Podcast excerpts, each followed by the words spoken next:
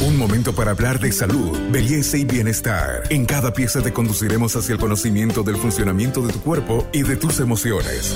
Para avanzar hacia una mejor versión de ti mismo, esta es una sana idea de Pharmacore para que te mejores.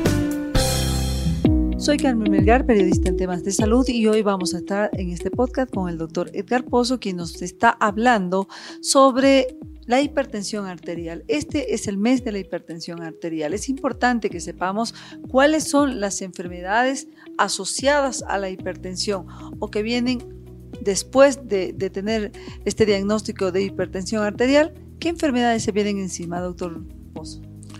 Muy bien, sí, eh, la asociación de otras patologías, de otras enfermedades, son muy frecuentes cuando una persona padece de hipertensión arterial o presión alta.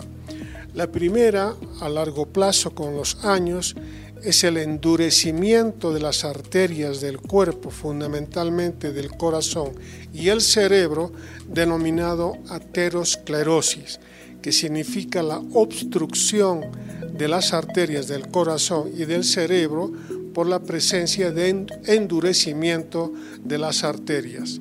Esta es una complicación seria y grave porque puede llevar incluso a un infarto. Eh, otra complicación muy frecuente es la alteración de la función de los riñones. Eh, se llama nefropatía hipertensiva.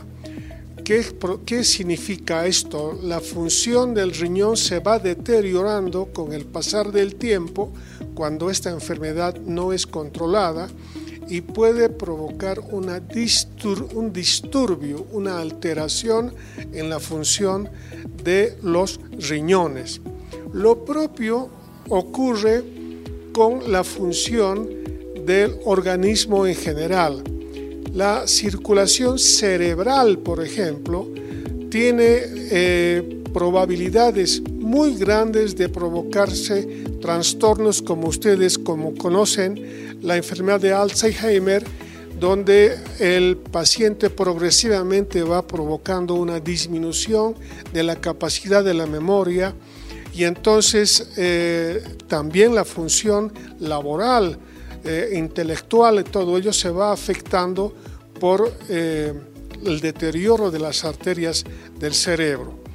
Y finalmente está el estrés, el estrés que es una enfermedad concomitante actualmente vigente en el mundo entero, que significa una sobredemanda de la función mm, psicosomática del paciente y esto genera también alteraciones importantes en la circulación cardíaca. Este podcast es una sana idea de Pharmacorp. Doctor, ¿tiene también la hipertensión arterial consecuencias, por ejemplo, para posibles aneurismas?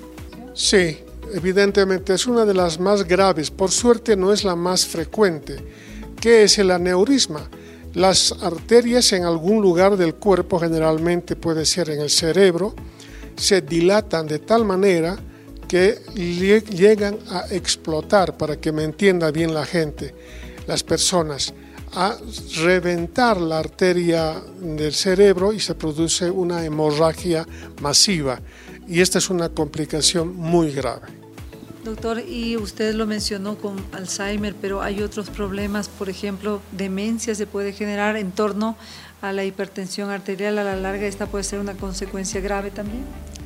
Sí, por supuesto. Eh, todos los órganos tienen una sobrecarga de trabajo y por supuesto hay un deterioro funcional eh, en el tiempo, porque es una enfermedad que les quiero comentar que al principio no manifiesta ninguna sensación de molestia. Es al principio de la enfermedad y esto dura entre 2 a 5 años. Y después que ya ha provocado alteraciones en los órganos es cuando se manifiesta. Por eso es aconsejable que la asistencia del paciente o de la persona, de la familia, a una consulta anual una vez por año es siempre eh, aconsejable cosa de prevenir la enfermedad. Y en realidad uno de los principales temores y daños que hace la hipertensión arterial en el mundo es los ataques cardíacos, los accidentes cerebrovasculares. Por tanto, el doctor Pozo, que además es especialista en el tema del corazón, nos va a dar las recomendaciones al respecto. Bien, primero, eh, tener actividad física, no estar estáticos no ingresar en el tema del sobrepeso. No es aconsejable pesar más de lo adecuado, porque esto también conduce a un deterioro.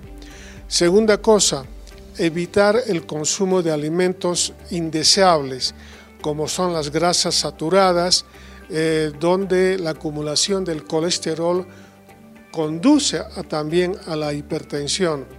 Por supuesto, el consumo de algunas sustancias como eh, las drogas. Hay gente joven que suele estar eh, adherida al consumo de estos medicamentos inadecuados y pueden provocar también trastornos severos de la presión arterial. Ni qué decir con el tabaquismo, ni qué decir con el alcoholismo. Soy Carmen Melgar, periodista en temas de salud y es un gusto poder compartir con ustedes la información sobre hipertensión arterial y el cuidado del corazón. Con nosotros será hasta nuestro próximo podcast. Hasta aquí llegamos hoy. Síguenos en nuestras redes sociales de Facebook, Instagram y en nuestra revista digital Buen Vivir. Esta es una sana idea de Pharmacorp.